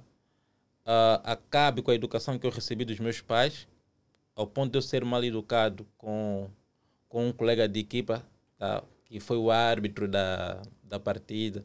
Os erros de arbitragem acontecem, aconteceu comigo, já aconteceu com outras pessoas também. Provavelmente já lutei com alguém, provavelmente tenha lutado com alguém também que acabou por se sentir prejudicado também pela arbitragem. Então, isso acho que é uma coisa normal quando nós estamos em alta competição. Porque não é fácil, para ser sincero, não é fácil você arbitrar, tem um poucos árbitros. Então, não é fácil arbitrar tipo 10, 4 ou 10, 4, 15 lutas durante o dia todo. Chega um momento que tá, psicologicamente você está esgotado. Então é normal que exista um erro ou outro. Tá? O importante é que exista. O importante é que a pessoa perceba que cometeu um erro tá? e, que outro, e que o atleta também perceba que esses erros existem, fazem parte do jogo e procurar fazer com que da próxima vez não deixe que o jogo vá na decisão dos árbitros. Então acho que é isso. Vou crucificar a pessoa? Não posso. Daqui a pouco não, existia mais, não existiriam mais árbitros no futebol, muito menos no basquete. mas agora, mas em termos de, de campeonato de alguns atletas da GF Team, como é que o mestre avalia o percurso dos, dos atletas e das atletas, das meninas e dos rapazes? Todos é. os rapazes parece que tiveram no pódio, a maior parte. Poucas meninas estiveram no pódio. Como é que o mestre avalia esse desempenho? É assim, vamos dar tempo ao tempo em relação às meninas. Nós temos meninas que são talentosas. A Petra é uma menina talentosa, a Ripinha, a Dandara, a Naya, não sei se estou a esquecer mais de alguém mas de um modo geral temos, temos atletas talentosas. Se formos pegar essas meninas, por exemplo, por mais que a gente alguma vez no treino brinque, ah, não, Flávia, podia fazer aquilo, não, não. Se formos pegar assim, há quanto tempo a Petra treina em relação às outras meninas com quem elas lutaram no campeonato passado, por exemplo? As outras meninas treinam muito mais tempo que a Petra. Provavelmente muito mais tempo que a Ripinha e a Dandara. Ou seja, só o facto de elas estarem a lutar, estão a correr, estão, eles estão a correr com tempo, ou seja, estão a fazer o que elas podem fazer para poderem estar a lutar de igual modo com as outras atletas das, das outras academias que são muito, que têm mais tempo, provavelmente têm mais tempo de jiu-jitsu e mais experiência em, em, em, competições. Então, eu não acho que estamos num péssimo caminho. Vamos dar tempo ao tempo, continuar a trabalhar, no caso, né? elas, elas também precisam acreditar que aquilo que eu disse tudo acontece no tempo certo, há fuso horário para tudo, que só no seu fuso horário. E quando chegar a vez delas, vão chegar a Petra, exemplo, a, a Ripinha, em 2021, ela fez um bom campeonato, por exemplo, né, é, fez um bom mundial. A própria Petra, o ano passado, fez, fez, um, bom, fez um bom mundial também. A Dandara, o ano passado, competiu muito bem. Então, eu acho que é uma questão de, de tempo. É uma questão de tempo. Uh, como é que se, se, o mestre tivesse que listar uh, as melhores academias de jiu-jitsu cá em Angola, quais seriam o top 5 que o mestre considera que nestas academias realmente aprende-se bom jiu-jitsu? É assim, primeiro quero dizer uma coisa. Uh, o nosso jiu-jitsu está muito bom em relação aos outros países da África. Uh, tecnicamente, há muitos atletas bem, muito bem, tão bem evoluídos e, e alguns já estão a começar a fazer o trabalho certo. Agora, falando assim, eu sempre vou dizer que sou suspeito para dizer isso. No meu ponto de vista, a GF Team é a melhor academia da Angola. No meu ponto de vista, tá? E eu sempre, não é de Deus que eu digo isso, e não falo uma questão só pelo facto de eu ser atleta da GF Team. Não. Eu digo isso. Vamos supor uma coisa. Sempre que fomos em um campeonato, a nossa academia sempre levou um número reduzido de atletas. A culpa é das outras academias? Não. não é.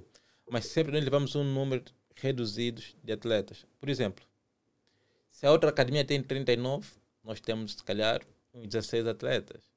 Tá? Mas o que, que acontece?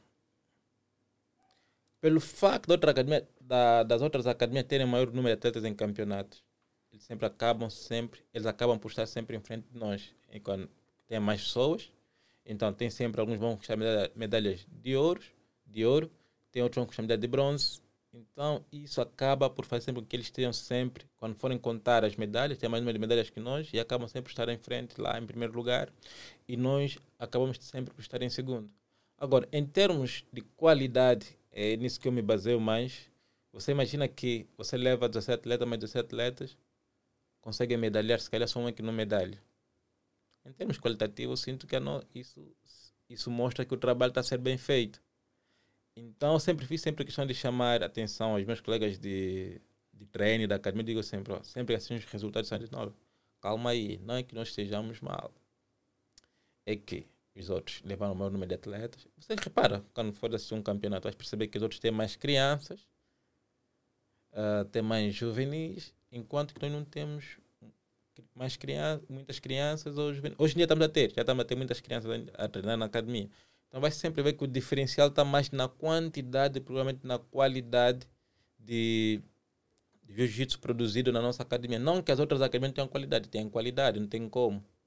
Se eles ganham, independentemente de levarem maior número de atletas ou não, mas se eles ganham, porque também têm qualidade.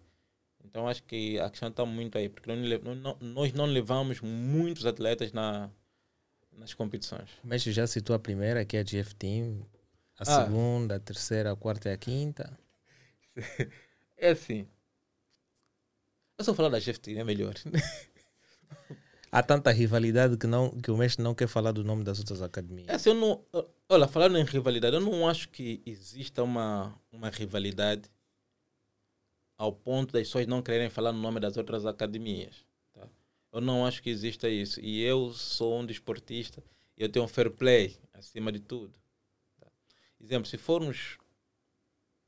Uh, normalmente a luta está sempre entre Jeff Team e a Z1 na, na, nos campeonatos. É sempre Luciano, assim. Vou, vou, pedir que tu vejas isso aí, se já, já exportou, vê ali o PC Cibernou aí Yeah. Então a luta está sempre Jeff Team e a Z1. Sempre que os atletas da Jeff Team e a Z1 estiverem a lutar, você vê que os campeonatos ficam mais emocionantes. Então acho que de momento eu vou citar, tem essa, então, tem a Jeff Team, tem a Z1, também que é muito boa academia. Uh, tem a, a Grace, tem a, a Grace Barra, a Aliança do Tatame. Uh, eu acho que hoje em dia, assim, falando a sério, meu, Yeah, tem a Jeff Teams, Z1, Aliança Tatam, Grace Barra. Hoje em dia também tem a, tem, também tem a CPE. Yeah, vamos ficar por aí. Ok, deu certo?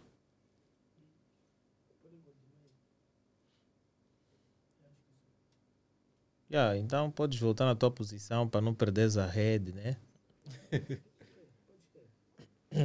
Não, podes, podes voltar na tua posição para não ficar distraído. Hoje estás a trabalhar sozinho. Vamos dar aplausos para o Luciano. Yeah, Ele que veio de França agora já está aí a, a, a cuidar do set de gravações, tentar uhum. desfrutar das feiras em condições. Mas agora falando um pouquinho sobre, sobre o marketing de jiu-jitsu cá em Angola. Pô, mestre, dá para viver do jiu-jitsu cá? Não. não, eu acho que ainda Acho que não dá para ver jiu-jitsu em Angola, não dá. pode existir um atleta ou outro que esteja a viver de jiu-jitsu, mas isso não pode ser, não, não podemos chegar ao ponto de dizer que, que já dá para viver de jiu-jitsu em Angola. Não dá, não dá. Como é que funcionam os patrocínios das marcas aqui? É assim, eu não sou patrocinado por nenhuma marca angolana, primeira coisa. Então, eu não sei necessariamente como funciona, quais são os critérios que essas marcas usam para poder patrocinar um determinado atleta. Por que, eu digo isso? Tem, atleta, tem muito bons atletas em Angola que realmente têm patrocínios e também tem muitos péssimos atletas que também têm patrocínios. E bons atletas, muitas vezes, quando vão pedir patrocínio, patrocínio, vão pedir patrocínio, nem sequer são patrocinados. Então você para e pensa, mas calma, qual é o critério que essa pessoa usa para poder patrocinar um determinado atleta? Então, é, é difícil dizer. Eu acho que aqui, aqui em Angola, as pessoas gostam de uma boa mentira. Um atleta, e também, gosta, nem vou dizer que gostam de boa, de boa mentira, o que acontece, é, talvez seja isso na verdade o que acontece é, tem bons atletas que têm resultados positivos, vão pedir patrocínio, já aconteceu o Marinaldo. Fomos pedir um patrocínio ano, ano passado, acho que foi no princípio do ano passado, olha, chegamos lá, nos apresentamos, enviamos, cada um de nós enviou o portfólio, eh, o que era necessário, mas entre, outras coisas que eram necessário, olha, não recebemos patrocínio. Mas, no entanto, essa empresa patrocinava, ou patrocina, um atleta que nem sequer está entre, os, os, entre a lista dos atletas mais entre, a, entre a lista, entre os atletas mais promissores de, de Angola. Nem faz, olha, vou, vou, vou, ser, vou ser muito simpático, ou seja, nem entra na lista mesmo, não entra na lista. Mas, no entanto, alguns atletas são, patro, atletas são patrocinados. O que é que acha que houve por aí? Será que são contatos? São amizades? Eu acho que o angolano gosta de ser mentido. Ok. Yeah. Mas eles vêm nos campeonatos? Não, é assim, as pessoas não. As pessoas, a mídia em si, a mídia nacional, de um modo geral, ainda não sabem nada sobre jiu-jitsu. Se eu chegar agora, pegar uma medalha, fazer uma medalha aí agora, e chegar numa dessas estações televisivas, um desses meios de comunicação, seja mídia digital, essas grandes páginas que temos aí, e dizer sou campeão de jiu-jitsu, eles vão aceitar. Eles aceitam, vão publicar aquilo. Por quê? Porque eles não têm conhecimento. Não se dão trabalho de pesquisar, saber, saber como é que a coisa funciona. Então, pelo menos eu sei que uh, eu, se eu for um jornalista, um repórter, se eu recebo uma informação, eu preciso averiguar se essa informação, averiguar se essa informação é verdadeira ou não. Procurar entender mais ou menos sobre aquele assunto. Só assim é que eu posso fazer a matéria. Então nunca vou pegar porque o, o fulano tal, a pessoa chegou e diz, oh, sou campeão Y, e logo publica lá, campeão Y, ah, de jiu-jitsu. É isso que acontece. É isso que você vê muitas vezes e você sabe, você está no meio agora. É isso que você volta e meia, você ouve, olha, fulano disse que é campeão X. Mas, mas como assim campeão X? Ganhou o quê? Aonde? Em que campeonato, por exemplo? Hoje em dia tem campeonatos do pau grande, mas... É, mas é do pau grande. Podemos fabricar medalhas e dizer yeah. que fizemos parte de um campeonato do bairro e ganhamos aquela medalha. Mas agora, o que é que falta para que os atletas cá em Angola possam sobreviver do jiu-jitsu? Será que falta mais impulsionamento, mais investimento na modalidade, mais campeonatos? Eu não vou dizer que falta mais impulsionamento. Eu acho que estamos a, estamos a, dar, estamos a dar os passos necessários. Tá estamos a dar os passos necessários. Estamos a marcar um passo de cada vez, a marcar um, a marcar o segundo, a marcar o terceiro. Então, creio que eh, daqui a alguns anos já vamos ter alguns atletas a, a, dizer, tipo, a viverem de jiu-jitsu no, no, verdadeiro sentido da, da palavra. Então é tudo uma questão de tempo. Tá? É conforme falamos lá, nós falamos lá no princípio que antes eram só dois ou três campeonatos. Hoje em dia, por ano, tens uns, provavelmente vamos ter uns 14 campeonatos hoje. Este ano, ou 15 ou 16, não sei. Ou 20. Então, ou seja, cada ano que passa, a tendência é melhorar. Então, cada ano que passa, provavelmente vai existir mais atletas a viverem disso em Angola. Então acho que é uma questão de tempo. Não, não sei, não vou dizer necessariamente ah, não falta X, falta isso. Claro que requer investimento. É necessário que as pessoas comecem a investir mais, é necessário que o jiu-jitsu comece a, que algumas empresas que não estão no meio do jiu-jitsu comecem a, a, prestar mais atenção nos atletas de jiu-jitsu. Acho até que o atleta que está fazendo esse trabalho, né? Furar a bolha e tentarmos conquistar as outras pessoas, empresas, marcas que não estão dentro do, que não estão nesse, que não estão, que não estão nesse segmento. Mas sem, sem que uma empresa patrocine um determinado atleta, será que existem outras vias para que um atleta tenha eh, condições de participar em campeonatos internacionais ou nacionais? Imagina um faixa preta. Quando se chega nessa faixa, a tendência de ter abertura, de ter uma academia própria é diferente. É, é, é mais. tem mais oportunidades de poder dar treinos individuais, vender cursos online? É assim. Uh, os atletas, nós atletas de jiu-jitsu, não dizer nós, porque eu também estou nesse, nesse pacote, nós ainda não estamos a fazer o trabalho como deve ser feito. Ainda não estamos a imitar aquilo que os outros estão a fazer lá fora. Alguns talvez começam a imitar. Então não acho eu não, não estou a ver propriamente um atleta aqui a vender curso e as pessoas a comprarem. E até vou começar pelo mais básico até. Você vê atleta que a dar em seminários? Já houve atletas a dar em seminários? Quem?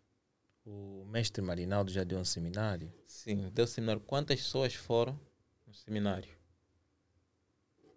Não, não sei. Mas aí é. há, há, um processo de marketing que deve ser feito. Então, o que, é que estou a querer dizer? É estou a querer dizer com isso? Estou a querer dizer o seguinte. Primeiro, é necessário existir abertura entre academias, das academias. Tá? As pessoas precisam entender que o pessoal da GF Team pode se relacionar de forma saudável com o pessoal da Z1 e da Z1 também pode ter um relacionamento saudável com o pessoal da, da Team com o pessoal da CP, com o pessoal da Matilha, com o pessoal da, das outras academias, da Grace Barra e companhia. É necessário que essas academias, ou que esse pessoal todo, os atletas, os mestres, tenham essa abertura de poder interagir entre eles.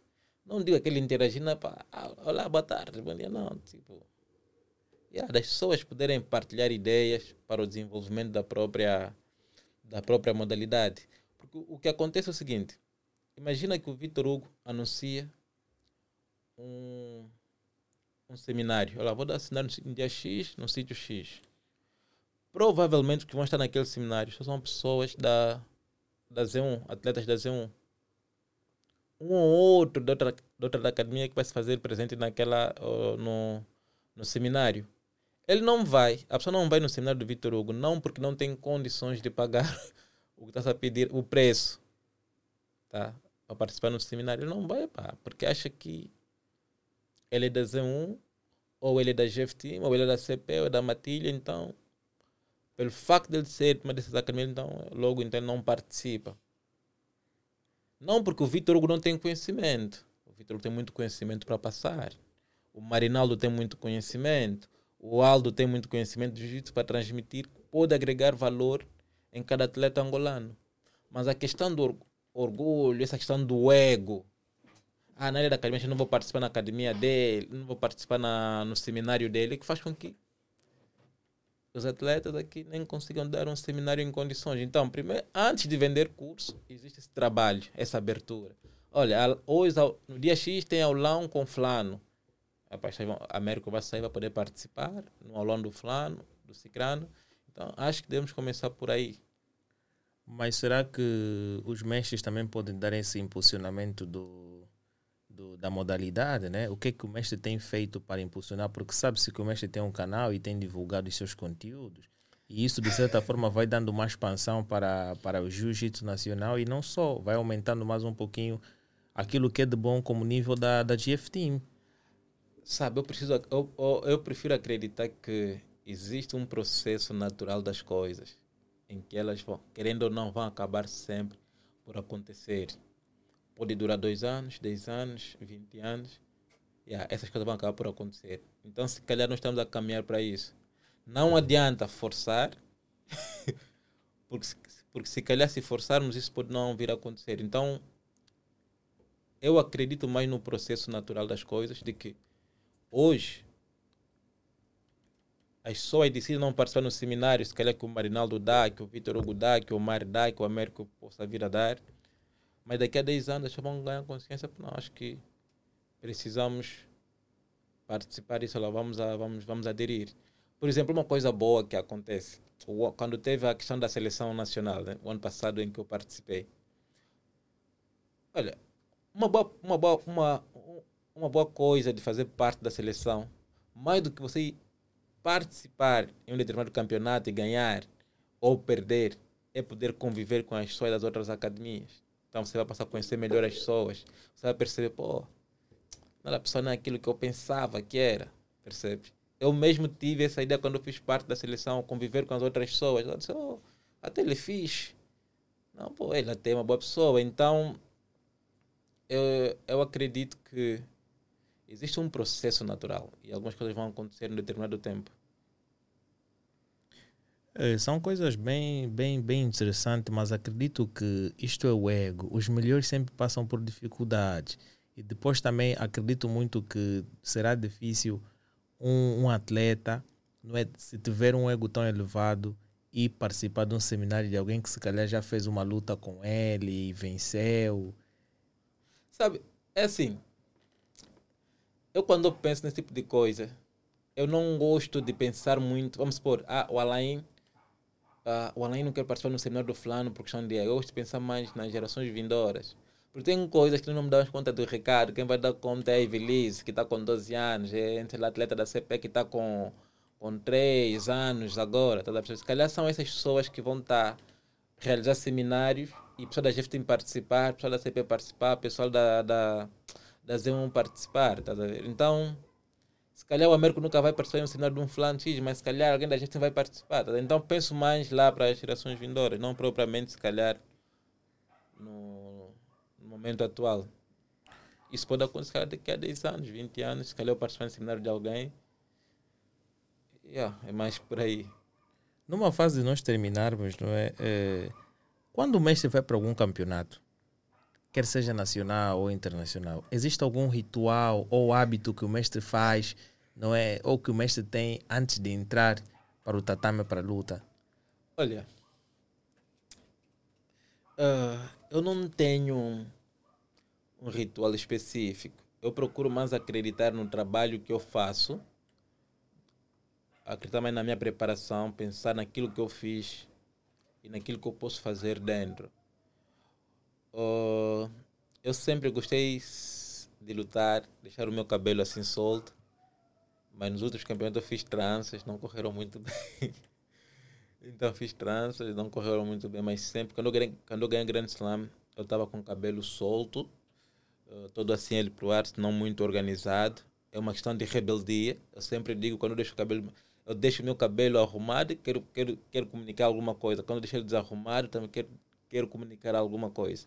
Então, eu tenho esse, eu tenho esse lado aí. Então, eu sempre digo, olha, meu cabelo quando está desarrumado é mais aquele, o meu lado rebelde, no bom sentido, tá? aquela rebeldia. Então, eu lembro, quando eu ganhei o Grande Slam, eu estava com o cabelo todo desarrumado. Eu, tipo, ah, vou deixar isso, então vou, vou com tudo.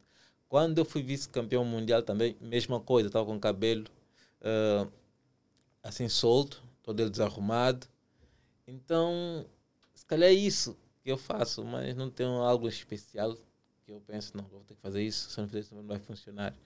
Penso mais no meu, no meu treinamento, do que estava pensando, agora vou usar kimono cor branco ou cor azul, ou a cueca cor rosa ou, ou preta. Porque as pessoas que são assim, sabe, no mundo da música, jogadores, as pessoas falam assim, não, agora sou, sou de calção preto, sou de calção vermelho. Não, não tenho disso. Eu acredito mais no trabalho que eu faço. Se bem que isso é essa coisa aí de, de ter sempre um hábito para algumas, para algumas equipas de futebol funciona. Tipo, Existem também atletas de jiu-jitsu que quando entram no tatame tem um ritual, por exemplo, o Kage, Ah, da Dream Art. Ele tem sempre, ele levanta as pernas, bate, vai, vai pra luta. olha, eu no princípio, isso era mais na faixa azul, eu fazia muito o salto do Leandro Ló. Então, antes de entrar, eu saltava. Então, teve um dia que eu saltei. Quando eu posei, eu senti uma dor estranha. Disse, não. Não, senti um cansaço estranho no salto. Disse, "É, é melhor parar de fazer isso. então, nunca, nunca mais, nunca, nunca mais fiz. Então, hoje em dia, quando já, pá, eu só vou já, entro, vamos lá lutar. Então, é mais, é mais por aí. Agora, uma coisa que falaste, que eu se calhar também não dei muita ênfase na questão do, do marketing do, dos atletas, né? Estamos a falar na questão do patrocínio, essa coisa toda. Uma dica que eu posso dar, e às vezes eu falo isso com as pessoas, e vamos voltar naquela outra questão que fizeste, fizeste lá atrás. Se algum atleta vem ter contigo para falar como é que fizeste, como é que conseguiste, como é que foi a preparação, como é que perdeste peso ou não. Por exemplo, eu sou patrocinado, eu sou Yeah, eu sou patrocinado por uma marca de. Eh, Desculpa aí, mestre, vamos dar continuidade né, por um erro técnico, por falta de corrente elétrica, mas o mestre falava aí de, né, dos, dos rituais que supostamente poderá fazer para, para a entrada não é, no tatame. Não, estávamos, já passamos a parte dos, dos rituais. Eu estava aqui a falar a questão do, do marketing e a questão de patrocínios de, de atletas. Ok. Então, nós, eu estava a dizer o seguinte: por exemplo, eu represento uma marca, que é a marca Browse, que é uma marca australiana, mas o dono é brasileiro, e eu sou patrocinado por essa marca. Eu, tenho dire... eu recebo kimonos, é um patrocínio de kimonos, entre outras coisas. Ah, então, o que é que eu vejo? Por que, que muitos atletas têm ou não têm patrocínios de kimono ou de outras marcas que não estejam no segmento de, de, de kimonos. Ah, porque as pessoas não querem conversar, as pessoas não querem receber dicas e as pessoas, se calhar, também não estão interessadas em, em obter um patrocínio. Por mais que eles digam, por mais que um ou outro atleta supostamente mostre algum interesse. Ah, a dica que eu vou dar é a seguinte: exemplo, o que eu faço? Ah, quando eu quero assim pesquisar uma marca, eu procuro sempre controlar quando há um evento de grande relevância, como é o Campeonato do Mundo da IBJJF. A maior parte desses atletas que são patrocinados por grandes marcas, elas acabam sempre por partilhar conteúdo daquela marca. E nessa fase do campeonato, do, desse campeonato, do campeonato do mundo, quando elas partilham, o tipo de conteúdo é elas partilham conteúdo, muitas vezes, o, do dono da marca da, de kimono. Tá? Eu já, já, já vi muito isso. Eu vejo, ó, ela partilhou essa foto e marcou fulano, esse fulano. Ah, vou lá ver quem é esse fulano. E quando eu percebo, ok, então o dono dessa marca aqui, de kimono. Poucos atletas fazem isso. Então, se eu percebo que um campeão mundial, ou um atleta, até que não for campeão mundial, que esteja a lutar um mundial, partilha uma determinada marca no seu Instagram e marca alguém, eu vou ter que dar uns, vou lá, vou checar, vou ver quem é. E se eu perceber que é dono, vou procurar mandar uma mensagem no, no direct. Não, não vale, não custa nada tentar. O não já é garantido. Agora, o atleta precisa tentar enviar uma mensagem e esperar pelo, por um feedback. Ok. Eu lembro quando eu consegui o, a parceria com a Browse, eu estava com o mestre Paquice, isso no, no Mundial de 2019 em que eu fui segundo lugar, em que eu, em que eu fiquei em que eu fiquei segundo lugar. Ah, nós estávamos na recepção do hotel. Nós primeiro passamos, vimos um jovem e o mestre falou com com o mesmo sobre uma revista que o mestre de uma, sobre uma edição de uma revista que o mestre o mestre precisava. Ele disse, lá, não, lá, eu vou procurar depois do outro sinal, mas no entanto deixa o teu número. Então o mestre deixou o contato dele. Eu fui, competi, lutei na altura e fiquei em segundo lugar. Nós, ao voltar, nós voltamos na recepção, encontramos o mesmo jovem, mas com um outro senhor, com um outro jovem nesse caso, tá? Nesse tão senhor assim.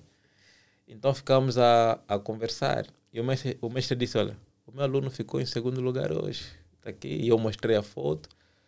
O outro senhor que estava do lado, quando ele viu a foto, disse: Oh, tá esse rapaz que está aqui, essa marca de kimono que ele está a usar é a minha marca. Eu fiquei assim: Oh, a tua marca. E então nós ficamos a conversar. Ele disse: Olha, ganhaste dele? Eu disse: Não, não ganhei. Disse, ah, pensei, não irias perder, uma mar... irias perder um patrocínio de kimono. Então fiquei naquela. Recebi o contato, comecei a seguir a página na altura da, da Browse. Quando nós fomos para o hotel, assim, eu a, na cama já descansar, fiquei a pensar. Disse, poças, será que enviou mensagem ou não enviou mensagem? Enviou mensagem. Eu disse, olha, existe uma possibilidade de ser patrocinado pela Browse? Eu disse, olha, existe, por que, que não? Olha, vamos conversar, vamos ter uma reunião, olha, amanhã no pavilhão, vamos encontrar, vamos falar sobre esse assunto. Tipo, foi desse jeito que eu consegui meu patrocínio da, da Browse. Então, eu sinto que as pessoas têm medo de tentar. As pessoas, quando estão a usar as redes sociais, se calhar usam para outras coisas e não usam para impulsionar as suas carreiras. Eh, quais são os atletas de referência nacional e internacional que o mestre tem em consideração? Aqueles que o mestre diz: Uau, eu me inspiro nestes caras porque eles revolucionam o jiu-jitsu. Ah, é assim. Vou começar pelos nacionais. Vamos começar valorizando os nacionais. Olha, Marinaldo, Marinaldo Moraes e Nelton. Não estou a falar por ser na academia, porque realmente eles são bons de jiu-jitsu. Tá? Uh, Marinaldo Moraes e Nelton, Aldo, uh, Vitor Hugo, Omar de Souza, uh, mas quem aqui em Angola? Sim, esse, especificamente esses atletas. E depois tem aqueles também que, por mais que hoje em dia não estejam a competir, como é o caso do Rafa Carneiro, que eu, que eu disse, o próprio mestre Diva, que tem um jiu-jitsu muito bonito, o mestre Adílio também, tá? Então, esses são pessoas que eu olho, não, quero aprender mais um pouco. Não, quero atingir aquele, aquele nível. Querendo ou não, são bons, são bons atletas. Agora, internacionalmente, deixa, eh, deixa ver. os irmãos Mendes. Yeah, os irmãos Mendes. Uh, tem o Rodolfo Vieira. Uh, mas quem? Mas quem? O, os irmãos Miau. Uh, tem mais tem mais um atleta aí que eu gosto de ver. Das meninas tem a Maísa Basto, que é boa atleta também. Uh, falando dessa geração atual dos mais jovens, tem os, os irmãos Rotolos, o Tainan Dalpra. Tem, por mais que eu não seja fã dele, tem o Mika Galvão. É, é um bom. É, quer dizer, é prodígio do jiu-jitsu. Yeah. São esses. E os planos que o mestre tem para o futuro no jiu-jitsu, quais são? Para a modalidade em si? Uh, é assim. Os planos continuar a treinar, continuar a evoluir e continuar a ajudar os meus colegas de treino. Creio que isso é o mais importante. E eu digo que nós damos colegas de treino, e de uma certa forma ajudar a comunidade de jiu-jitsu, sei lá como for, mas ajudar, seja trazendo kimonos para Angola e vender para a comunidade de jiu-jitsu também, creio que é uma contribuição. Já, já tenham feito isso, trazer, vendendo os kimonos da Browse cá, cá em Angola. Já é uma contribuição positiva para a comunidade, porque não é fácil, não é fácil as pessoas obterem kimonos cá. Então o plano é esse, continuar a treinar, continuar a evoluir, porque o desafio começa quando a pessoa chega na faixa preta, está pensando, agora vou relaxar. Não. Chegou na faixa preta, você sente a necessidade de saber mais, de evoluir e, de uma certa forma, ser mais proativo, ajudar os teus colegas de treino. Por mais que hoje em dia eu possa até não ter uma, um horário específico, dizer, ó, o meu horário de treino é este em que eu dou aula, mas eu procuro sempre ajudar dentro da disponibilidade que eu tenho. Tá? Se eu perceber que uma, uma, uma turma está vazia, então eu ajudo. Vou. Se eu perceber que hoje a senhora da limpeza não apareceu, então vou, eu vou limpar a academia. Tu já me chama limpar a academia também? Já, né? já. Yeah, então eu procuro, de uma certa forma, ajudar. Contribuir, porque eu fui educado dessa forma. Eu não sou aquele tipo de pessoa que está num sítio, ah, lá, não, não vai ajudar, não. Eu procuro sempre, eu procuro sempre ajudar. É a minha forma de ser e não vejo que isso não vejo que isso seja uma obrigação. Ah, não, tipo, eu sinto-me obrigado a ajudar, não. Eu gosto de fazer isso. Em todo sítio em que eu estou, eu gosto de uma certa forma poder ajudar. Então eu vou continuar a ajudar. Se calhar não, não, se calhar esse ano eu faço a minha última competição. Por quê? Mas tu vai se aposentar? talvez sim, talvez sim, porque assim a vida é feita de de ciclos e alguns ciclos vão ter, precisam terminar para começar outros, tá? Não necessariamente dentro do jiu-jitsu, talvez na outra área da vida, mas quem faz jiu-jitsu uma vez, é, ele faz para sempre. Então, talvez a competição é aquela coisa, nervosismo, para de sentir nervosismo. Eu não quero mais estar a sentir sempre nervosismo antes da, da, luta, da luta. Eu lembro no Mundial do ano passado, quando, é, quando eu competi, na, fiz a primeira competição, eu disse, mestre, lá, mestre, eu acho que eu não vou mais estar a competir. Eu não vou competir amanhã. É para estou triste. Tipo, o nervo, aquela chatice da passou e disse, mestre, vou perder peso, mas tenho competição. Vou competir. Então, por enquanto, eu tenho pensado muito nisso. Uma coisa que eu aprendi com grandes atletas, com atletas que eu gosto, como é o caso do atleta que eu tenho como ídolo, né? Se bem que essa palavra é muito pesada, ídolo que eu tenho como fonte de inspiração, que é o caso do Kobe, o ex-atleta de basquete, que já é falecido. Então ele diz que quando ele começou, quando ele começou a sentir que não tinha muita coisa mais para agregar em termos competitivos, então ele decidiu se aposentar, porque é necessário que a chama sempre esteja acesa. Então, se eu sentir que essa chama não está mais acesa, está meio gás, quando eu sentir que nos treinos já não estou a dar aquilo que é preciso dar para poder ganhar uma competição. Então, se calhar, esse vou entender que é o momento certo de, de parar, se calhar ajudar de uma outra forma, não necessariamente mais estar aí a competir, a passar aqueles, aquela, aquela, a, enfrentar aquele, a, a enfrentar aquele desafio de perder peso, bater peso, não comer, essa coisa toda. Então, então se calhar quando quando eu sentir que essa chama não existe mais, então vou, vou, vou parar de competir. Se tivesse que deixar conselhos para iniciantes de jiu-jitsu, o que é que diria? Ah, iniciantes de BJJ, jiu-jitsu. Meu conselho é prestem mais atenção nas aulas. Mais do que prestar atenção nas aulas, procurem acatar o conselho dos mestres. Tá? Porque os mestres sabem muito. Então eles têm uma, têm uma, têm uma vasta experiência. Quando ele diz ela não faz aquilo, faz assim, ele sabe por que ele está a dizer aquilo. Então sempre que nós seguir, seguirmos o, os conselhos dos nossos mestres, a probabilidade de nós alcançarmos sucesso é maior. Tá? Então eu vejo que muitas vezes e não falo só para faixa branca, até faixa preta. Porque muitas vezes você chega à faixa preta pensa já sabes tudo. Já não queres mais ouvir o, o que o mestre diz. E você achas que agora sabes tudo, vais fazer a coisa da sua maneira. E aí que as coisas começam a, a desandar. Então, faixa branca até faixa preta, vamos ouvir mais os nossos mestres. Se os mestres ainda não treinam, é para fazer isso, olha, o teu jogo muda aqui, ela ajusta essa posição assim, assim, assim, uh, vamos melhorar muito. Então, aconselho a ouvir o mestre. Boa, boa. É com esse conselho do mestre que nós também vamos finalizar o podcast hoje. O nosso episódio hoje está bastante interessante. Se tu pretendes adquirir mais conhecimento sobre jiu-jitsu, já sabes onde encontrar o mestre Américo, vai lá na GF Team. Se tu queres aulas em particular, isso é uma questão em off que tu vais acertar com o mestre também lá na GF Team. Né? Porque sabes que, claro, tu queres aprender jiu-jitsu, não é de graça, tu tens de pagar. O jiu-jitsu não é uma modalidade barata.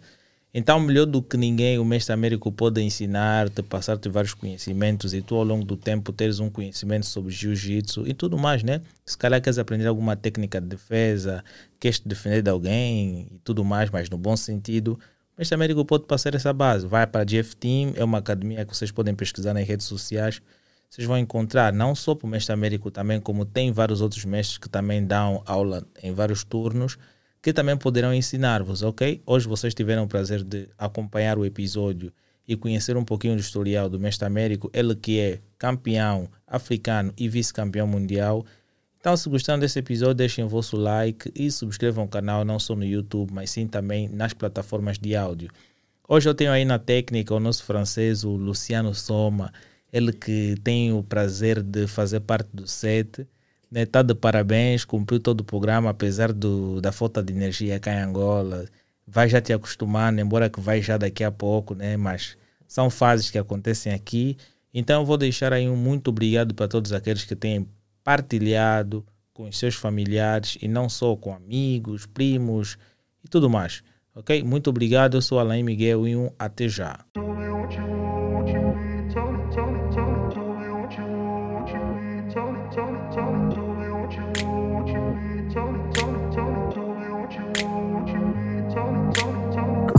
place.